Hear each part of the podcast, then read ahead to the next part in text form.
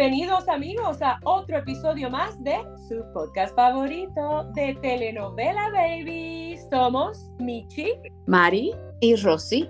Y aquí estamos para discutir cosas divertidas, cosas emocionantes, cosas nuevas. Y nuestro tema de hoy, ¿cómo se parece tu vida a una telenovela? Sí, estamos hablando las unas con las otras, pero te estamos hablando a ti también que nos escuchas. Recuerda, tenemos Twitter, tenemos Facebook, síguenos, danos like, suscríbete al podcast, además de escucharnos. Vamos a empezar la discusión. ¿Cómo se parece tu vida a una telenovela? ¿Quién empieza? Tú. Yo creo que Michi, Michi. Yo hago la pregunta. Yo digo, mi vida desde que nací es una telenovela. Toma la parte que pienses que sea algo que lo relaciones un poco más a, a una novela. Todo, mira, mi mamá, para que yo naciera, fue una telenovela. Oh, Sí, mi mamá perdió cuatro bebés, Ah. cuatro embarazos y yo fui el quinto. Ellos adoptaron a mi hermano Oh, y yo nací a los nueve meses. oh mi mira. hermano, que es mi hermano, o sea, no olvídate si es adoptado o no, somos hermanos.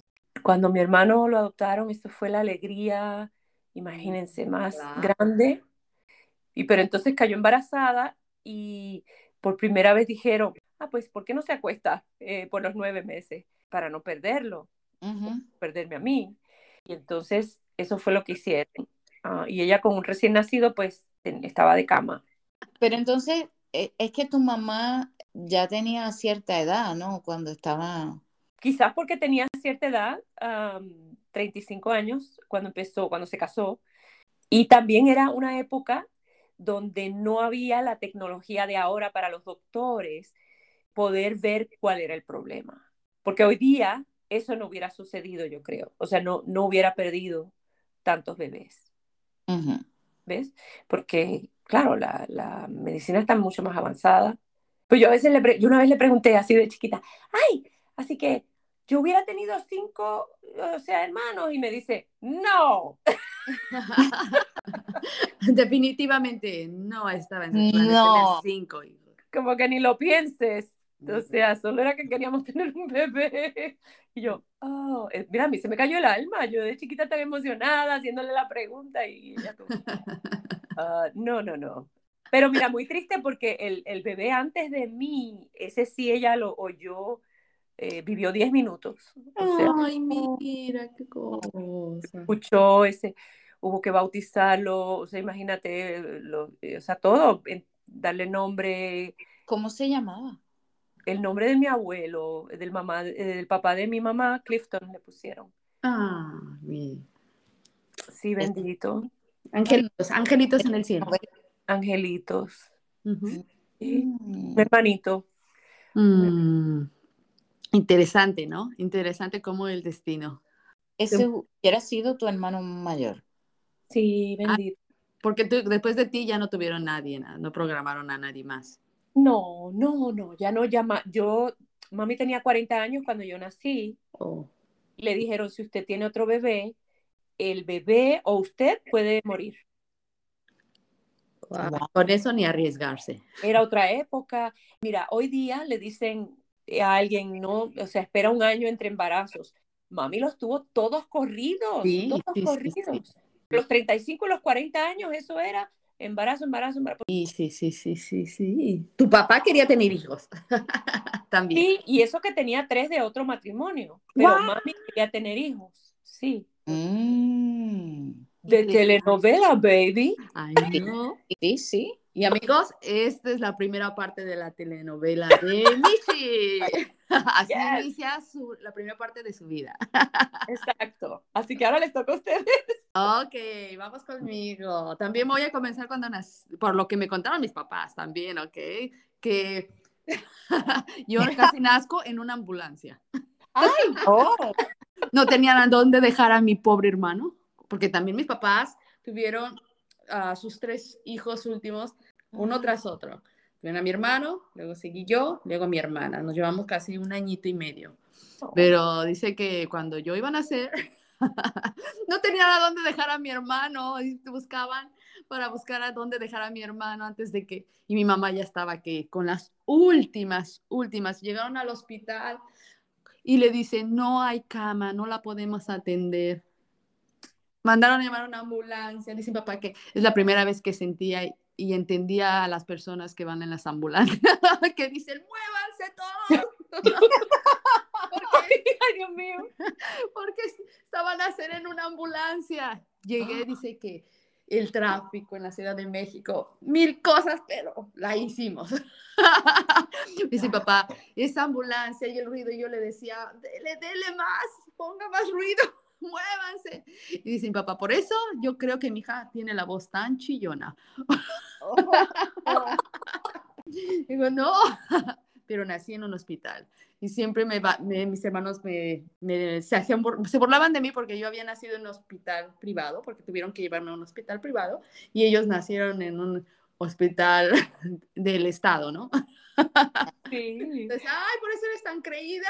Ay, Mari. Y ahí la dejo porque ahí empieza mi telenovela. Exacto. Ah. Y seguimos con Rosy. Yo no voy a hablar de mi nacimiento necesariamente porque no, no hay nada muy interesante allí. Lo único que sí, mi madre, interesantemente, muy vanidosa. Cuando ella iba a tener a, a mi hermana, a mi hermano, yo creo que hizo lo mismo con los tres.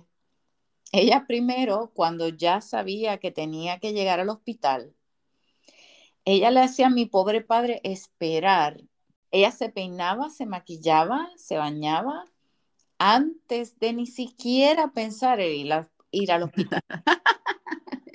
Independientemente de cómo estuvieran las contracciones, ella siempre decía, tengo tiempo. Wow, baby. Eso se puede tardar. Llegaba al hospital. Ah, y entonces mi, mi eh, abuelita de parte de papi le hacía porque no había ropa de maternidad.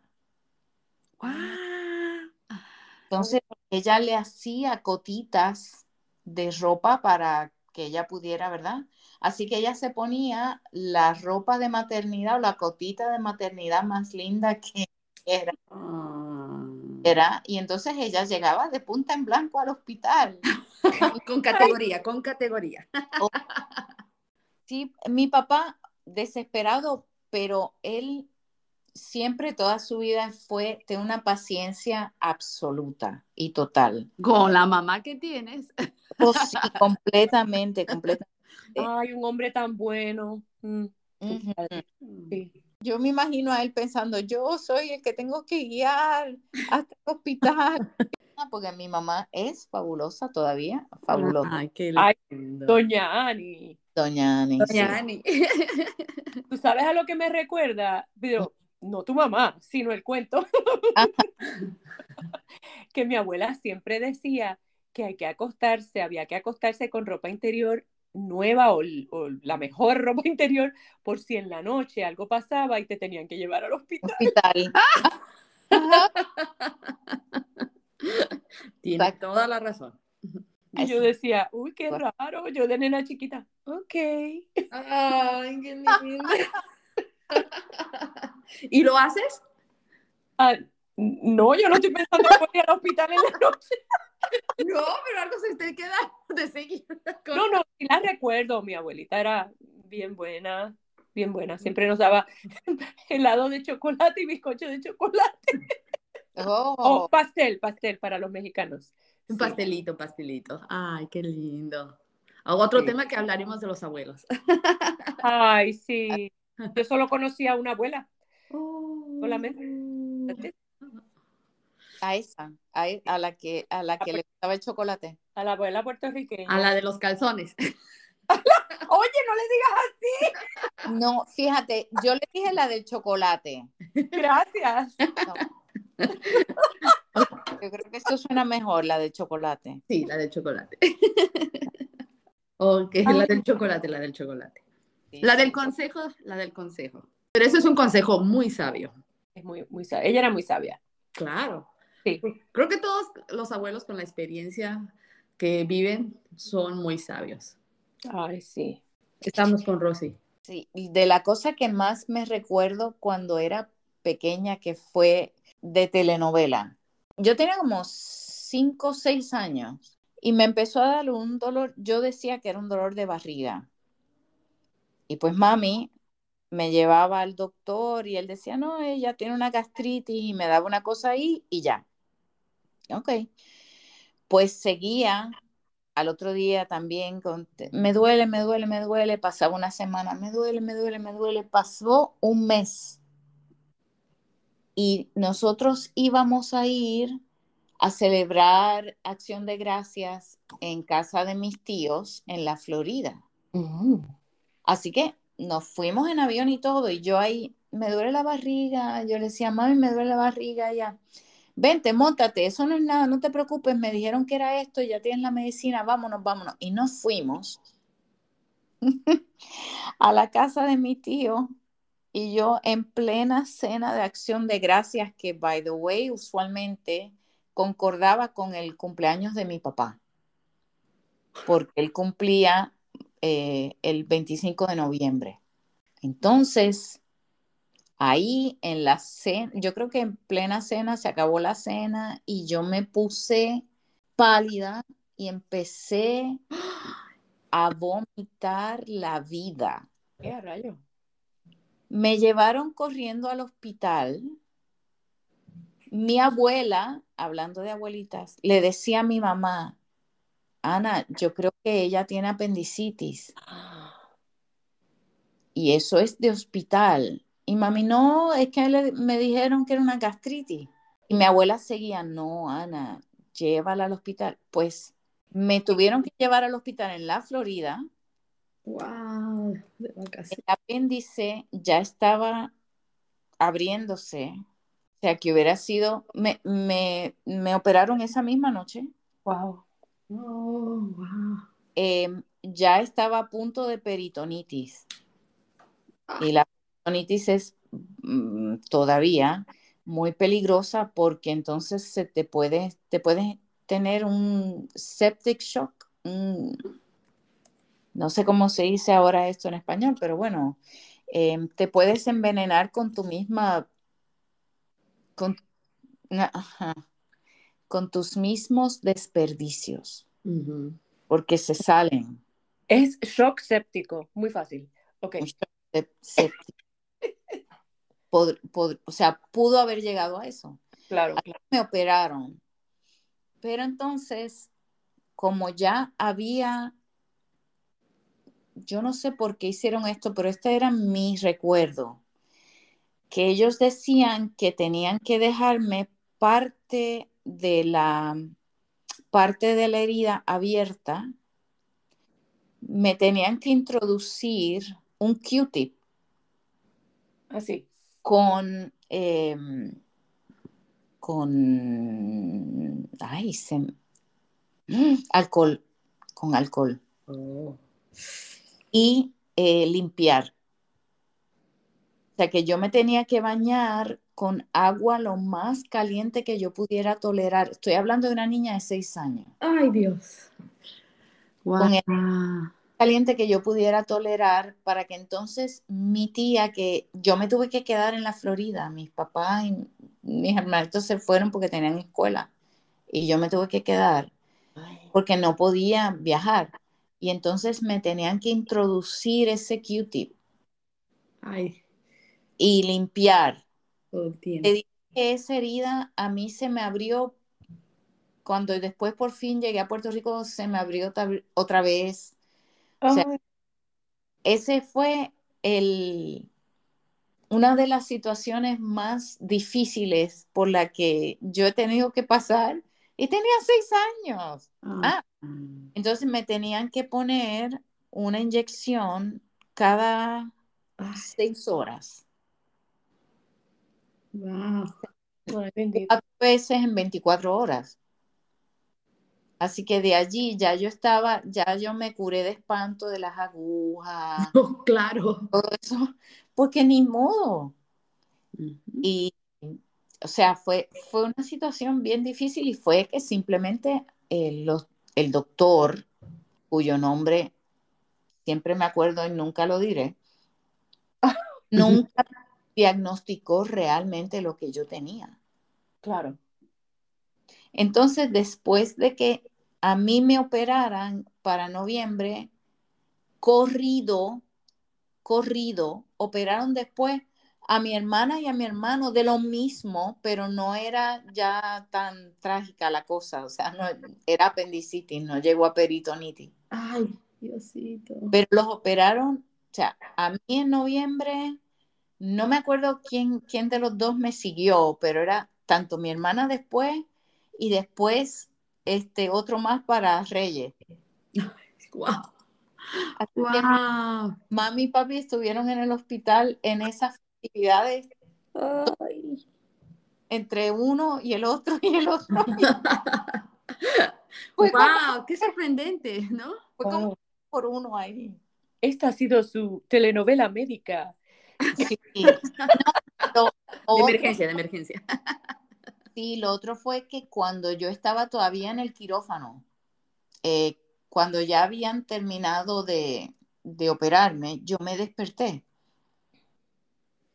y, miré al cirujano que, que me estaba mirando oh, oh, oh. con una cara de, ¿por qué esta nena está despierta? ¿Qué pasó aquí? Y yo me desperté y miró, todavía me acuerdo la cara, me acuerdo que lo que más me impactó a mí fue que yo veía que él tenía la bata esta de, cirugía, que tenía sangre. Y yo decía, esa es mía. No. Ay, no. De nuevo, tenía seis años y él me mira y me dice, go back to sleep, go back to sleep. Obviamente americano este, bien, yo lo que me acuerdo, de nuevo, seis años, era un señor bien alto, barbudo, barbudo y, o sea, bigote, barba, espejuelo. El pelo no sé porque tenía, estaba tapado, ¿no? Con lo que ellos se ponen para cirugía. Pero me acuerdo que era barbudo, así que se tuvo que haber quitado la mascarilla por alguna razón. El espanto de que, ¿y por qué esta nena tiene los ojos abiertos? No te pusieron suficiente anestesia. Parece. Y entonces, nada, yo me, dormí otra vez, obviamente. Ya me dieron una, una dirección y yo la caté perfectamente y me cerré los ojos y sí, pero eso fue para, pues, dramático. Eso sí. Tú sabes que yo he trabajado de intérprete médico.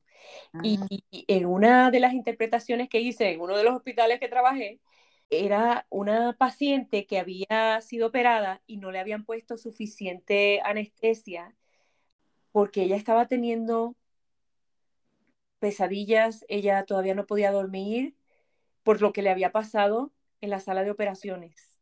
Mm. Sí, porque ella, eh, aunque a diferencia de ti, donde te vieron que tú estabas despierta, ella no podía abrir los ojos. Ay, Diosito. Eh, estaba como que atrapada dentro de su cuerpo, sintiendo todo lo que le estaban haciendo, pero sin poder comunicarlo a los doctores. Y ella hablaba español y no hablaba inglés, entonces yo estaba interpretando, traduciendo todo lo que ella decía. Qué horrible. Tantas cosas que pueden pasar, ¿no? Sí, a mí me pasó algo parecido. Bueno, no tan parecido porque no tuve ninguna, pero cuando nació mi primer embarazo fue a 56 horas de dolor de parto. Cuando ¡Uh! me pusieron la anestesia, excelente, hasta que me la tuvieron que quitar para otra vez poder tener contracciones y poder tener la fuerza de empujar. De empujarse. Entonces, cuando nació mi hijo, Ahí fueron 48 horas, pero el dolor, él me pateaba, me pateaba las costillas y sentía el dolor. Cuando vino ese anestesiólogo, ay, Dios mío, me puso la anestesia de una manera, me movía, yo tan incómoda, con dolor, no, de veras un trato increíblemente horrible. Cuando me llegó a poner la anestesia, como que la anestesia solamente hizo de la mitad del estómago para abajo. Entonces yo sentía el dolor, el dolor, no, no pasó, no pasó. Yo le suplicaba que ya me metieran para que tuviera el bebé, porque yo ya no aguantaba. Casi, y tenía la anestesia. Entonces ya tuvieron que dijeron, como sea, ni modo, vamos a... Yo me estaba muriendo, yo sentía que me moría con el dolor. demasiado dolor y la anestesia no, no hizo. No sé si me la puso bien, no sé si me la puso nada, pero yo no yo sentía, seguía sintiendo más cada día más. Y Yo, yo tuve una situación parecida, pero mi, mi, mm, lo que yo pensé que había pasado, o lo que yo, para mí, mi conclusión era que la anestesia realmente no funciona. Lo que pasa es que tú no puedes verbalizar cómo te sientes. Entonces, estás, te duele igual, pero ellos nunca se enteran porque no lo puedes verbalizar. Así que la anestesia no es para ti, es para ellos, para que ellos no tengan que escucharte. Sí. wow. Sí. Ay, no, pero sí fue, fue bastante fuerte ese momento. No, sentía que me moría. y con él fue, el dolor era inmensamente como que, wow. Dije, dije, es hora, es hora, no, ya no quiero más, ya no quiero esperar, ya no, ya no puedo. Pero el hospital habían tenido 10 niños ese mismo día, casi en el transcurso de la tarde. Estaban súper ocupados. ¿Dónde fue? No, no, no vamos a decir el nombre del hospital, pero... Acá en el estado, acá en el estado de Connecticut. Ah, ok, ok. Ah, ah, ¿verdad? Yo fue mi bebé en México. Claro, tú tuviste la experiencia en México.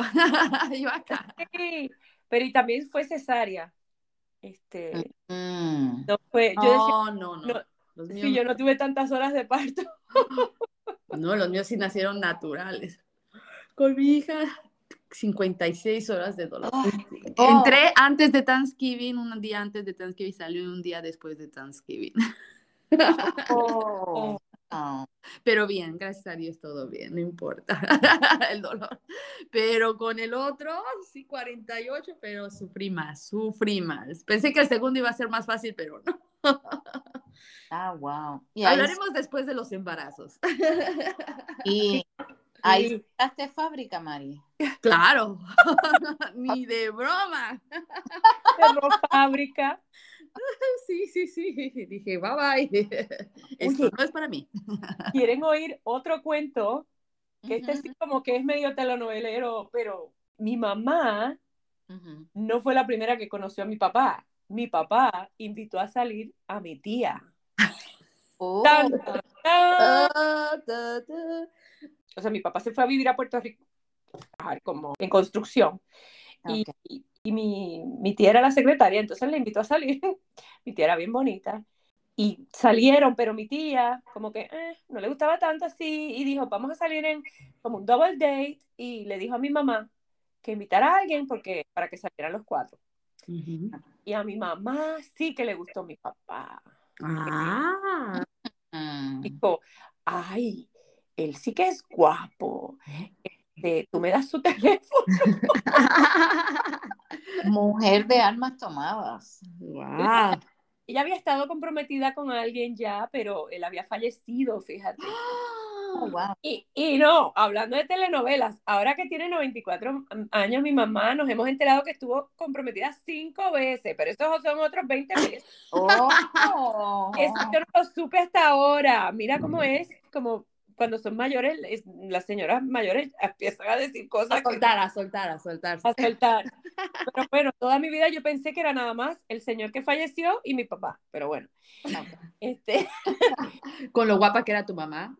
Sí, mami, bien, bien linda. Entonces, este, cuando se conoció a mi papá, o sea, ella llamó a mi papá y se casaron tres meses después. Wow. ¿Qué? Wow. Ay, ay, ay.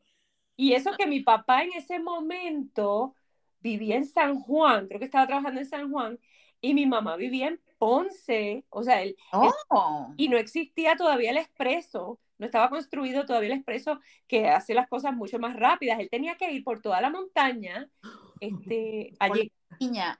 esa carretera se llamaba La Piquiña. Exacto, La Piquiña. Que créeme que papi pues se acostumbró a la piquiña y siempre que íbamos de San Juan, donde yo crecí, a Ponce, él tomaba la piquiña, aunque ya existía el expreso. Y yo, que sufría de, de mareos y náuseas, Vértigo.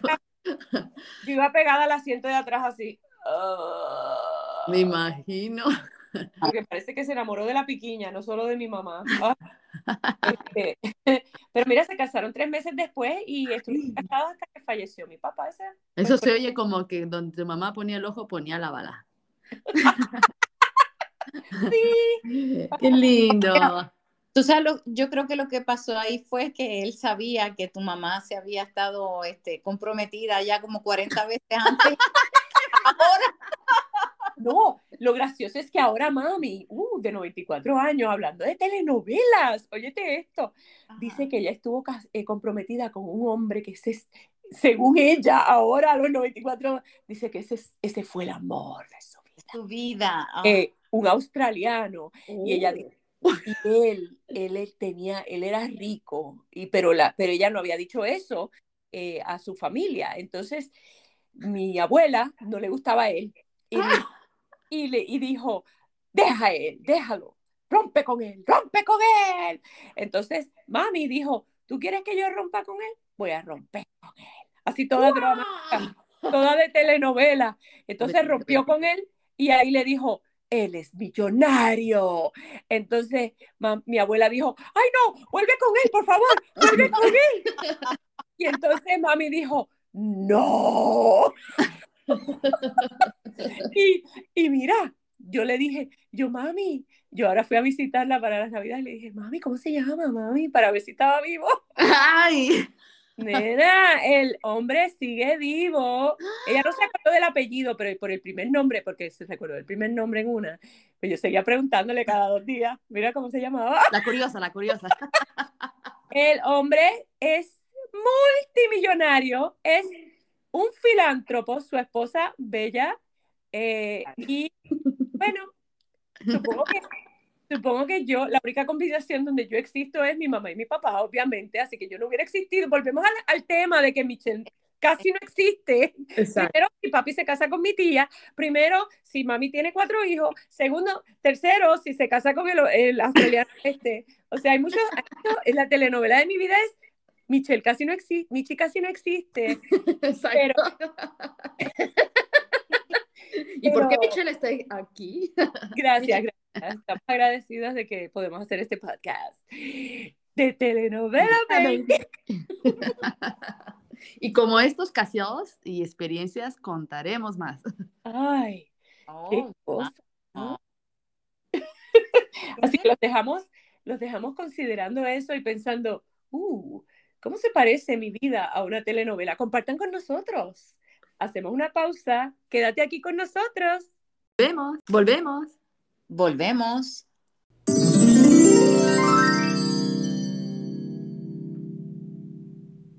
Bienvenidos de regreso a su podcast de telenovela, baby. Y aquí estamos con un invitado muy especial. Es mi hermano, Lari, y él está con nosotros.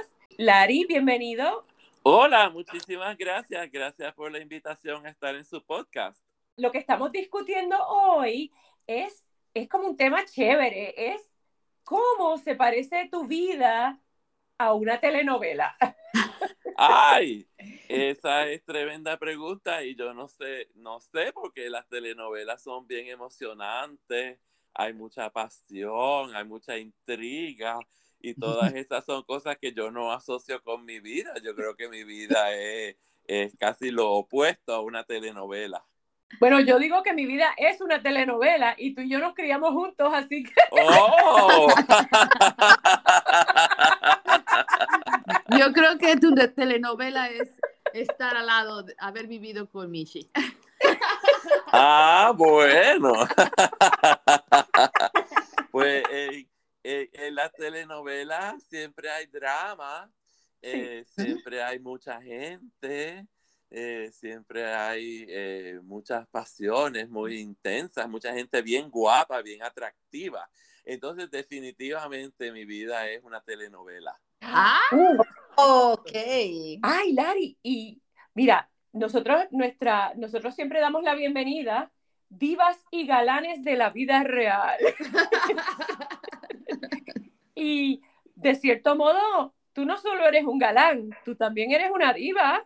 Bueno, cuando aparezco como Lola Bon Miramar, sí, cómo no. explícale a nuestro público.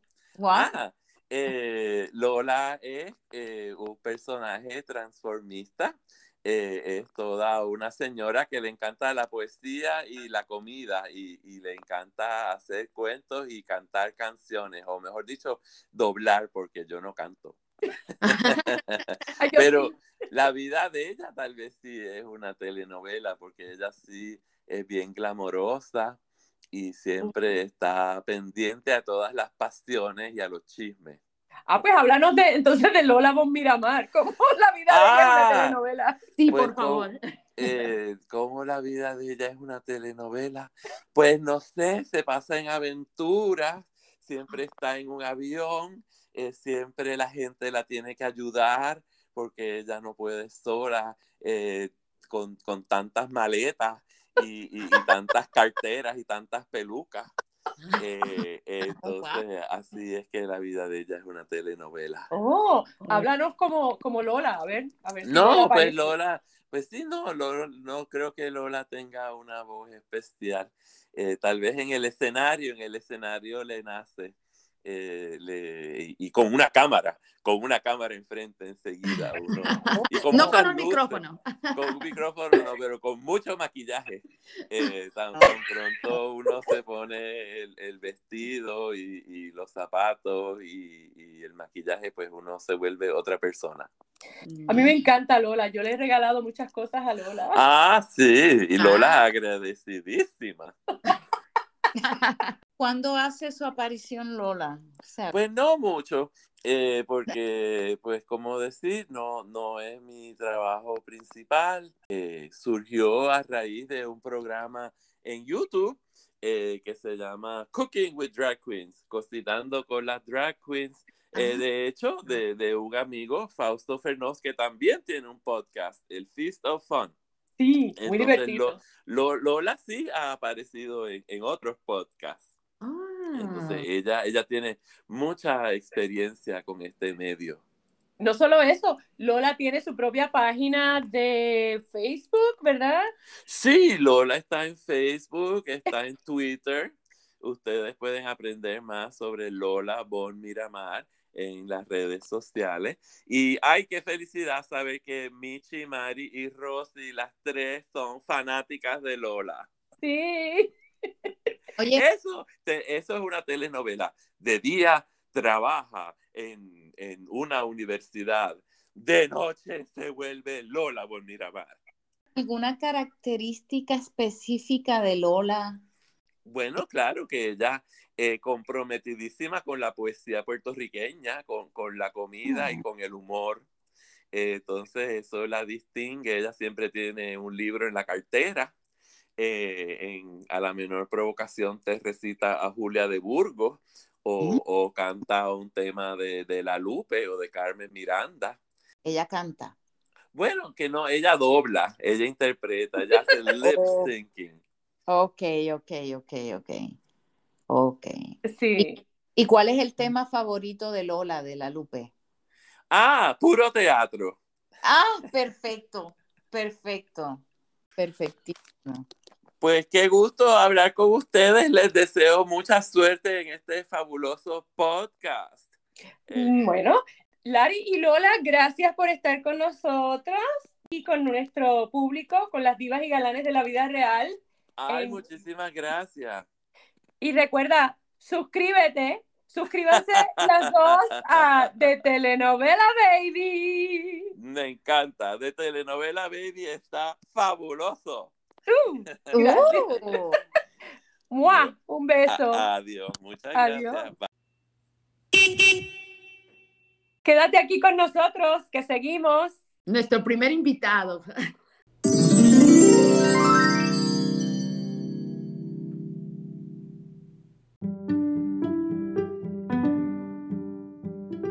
Continuamos con su podcast de Telenovela Baby. Hemos llegado al cierre. Hashtag final feliz. Y hoy me toca a mí, Michi, después de hablar, amigas, de tanto, tanto posible eh, descalabro, donde casi yo no existo. Puedo decir que el final feliz es mi cumpleaños. ¡Sí existo! y, es- y sigues cumpliendo. Y sigo cumpliendo. Espérate, hay, hay gente que dependiendo de la edad cumple o conmemora. O descumple. Yo empecé a descumplir este año. Este año. Oh. Yo, mira, a mí no me avergüenza mi edad porque no puedo hacer nada sobre ella, honestamente. Eh, así que siempre, yo siempre he dicho mi edad y siempre A mí tampoco me, me molesta mi edad, pero sí me molesta decirlo. es, es una celebración de celebrar la vida. De verdad estoy feliz de estar aquí, de estar, poder tener amigas tan maravillosas como ustedes. Eh, Oh. es, es algo bien lindo para mí poder empezar este podcast porque de verdad coincide, lo habíamos estado planeando ya por meses, pero por fin podemos celebrar el lanzamiento. Ya. Casi a, a la fecha de tu cumpleaños. Casi, casi, exacto, para este año nuevo, el 2023. Y también tener lo que es mi familia, mi hija, mi madre, mi hermano, eh, son mi, mi familia más cercana. Es algo que yo celebro también, o sea, que, que siempre me hace feliz. Lo pienso y digo, pues mira, es lo que me, me mantiene yendo hacia adelante. Ujú. ¿Quién iba a decir que mami a los 94 años iba a estar bien de la cabeza? O sea, sigue, ella ya no puede caminar, pero ella sigue regañando, es la palabra, eh, sigue bien. Entonces eso indica que sigue bien. Bueno, es la esencia de la mamá de Michi. Por- El regañar, el regañar. Es que uno sigue, mira, yo tendré la edad que tengo, pero ella sigue regañándome como si fuera una nena chiquita. Ah, claro, claro. Nunca vas a dejar de ser su hija. No, para nada. Claro. Pero dile, ya no me regañes tanto. Te lo he dicho, Mari, ¿tú puedes decírselo también? Sí, si quieres le escribo. Tienes miedo, ¿ah? Tienes miedo. La buena relación no se puede perder, amiga. Ya sabes que la mamá de, de Michi es de armas tomadas. Rosy la conoce. Me Mari la conoce. Pero es un amor, es un ser humano increíble. Ah, es, es una conexión. ah, afortunadamente siempre me ha encantado su personalidad. O sea, una personalidad fuerte, porque se nota la mirada, el rostro, pero es todo corazón también. Es una sobre- sobreviviente, se puede decir que pasó muchas cosas difíciles también. De telenovela, baby, pero de- mira, esa no es de telenovela, baby, esa es de telenovela, baby, la vida de ella. Imagínate con cinco prospectos y Es muy, ella es como mi hermano, en que son educadores, siempre han sido educadores. Y de hecho te dio muchos consejos, Mari, Oh, estuvo acá, definitivamente, definitivamente. para tus hijos. Sí, sí, sí, definitivamente. Ahí la, ahí la, ahí como, decimos, como decimos en México, ahí la llevo. Ahí la llevas. Así que, pues, sobre la marcha iremos hablando sobre la telenovela, baby. La, histo- la historia de mi madre. Por favor, no se olviden de contactarnos y escribirnos y hacernos contar de sus historias. Ay, sí. ¿Cómo se parece tu vida a una telenovela? Recuerden, esa es la pregunta. Hashtag, cuéntanos. Ríete con nosotros. Claro, claro. Así es que hasta aquí llega otro episodio más de tu podcast. Suscríbete a nuestro podcast porque esta vida está de telenovela, baby. Hasta la próxima. Chao. Adiós.